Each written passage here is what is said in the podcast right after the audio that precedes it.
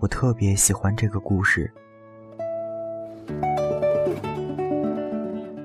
早上起来，他发现家里停电了，于是没办法用热水洗漱，用电吹风吹头发，不能热牛奶、烤面包，只好草草打理一下就出门。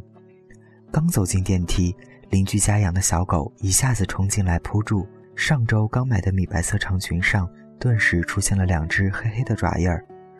开车被警察拦，才想起来今天限行，罚了一百。回到公司正好晚点一分钟，又罚了五十。冲进会议室开例会，老板正在宣布工作调整的名单，他的业务居然被无故暂停，他的职位则被一个不学无术、整天就知道开豪车、用波兰石头泡嫩膜的家伙所取代。午餐时间，所有人都闹着要新任主管请客，一窝蜂笑闹着出了门，没有人叫他。他一个人去了餐厅，刚把一口饭送进嘴里，重要客户打来电话，对方取消了金额最大的一笔订单，年底的奖金泡汤了。他看着面前的午餐，再无半分胃口。刚回公司，电话响起，妈妈在电话那端便哽咽，说姥姥的病又重了，可能熬不过这个月了。他安慰着妈妈，丝毫不敢提及自己工作的变动，只说一定尽快回去看姥姥。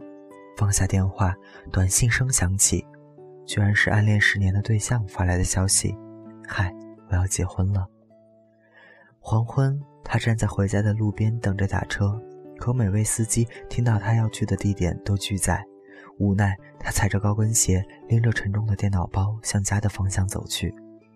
脚很快磨出了血泡，实在走不动了，太痛了。他蹲下来，缓缓地揉着伤口。夜色笼罩。头顶的月亮冷冷地俯瞰着他，仿佛无声地提醒：家里还是一片黑暗。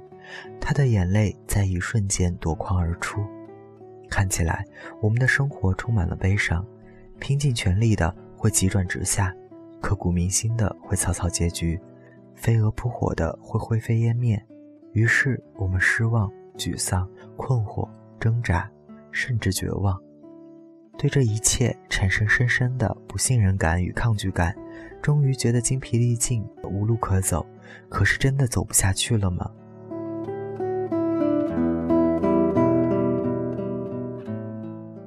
他站起来，擦干眼泪，摇晃着继续往前走，直到下一个路口，有一辆车终于停下来，报了地址，司机和气地说。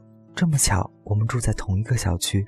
看小姑娘你走的辛苦，正好收工，免费送你回家。他连声道着谢，上了车。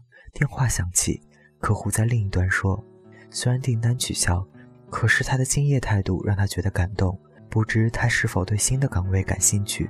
如果愿意跳到自己的公司，薪水涨一倍，职务也提升。”他说：“其实我等你辞职已经等了很久了。”他惊喜地说着谢谢。心情豁然开朗起来，于是顺手给暗恋对象回了个短信，说：“祝你幸福。”手机屏幕闪亮，是他发来的回复：“今天我跟阿姨通了电话，我们这周末一起回家看姥姥吧。”他惊异的回：“为什么你要陪我回家看姥姥？”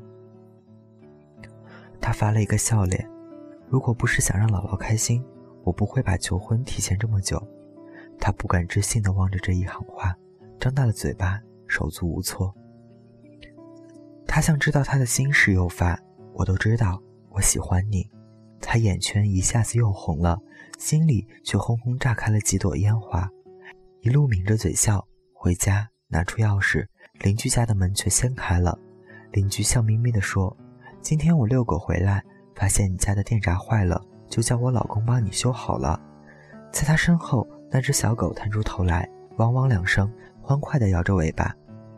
他推开家门，一世融融，满眼暖意。所有的故事都会有一个答案，所有的答案却未必都如最初所愿。重要的，在最终答案到来之前，你是否耐得住性子，守得稳初心，等得到转角的光明，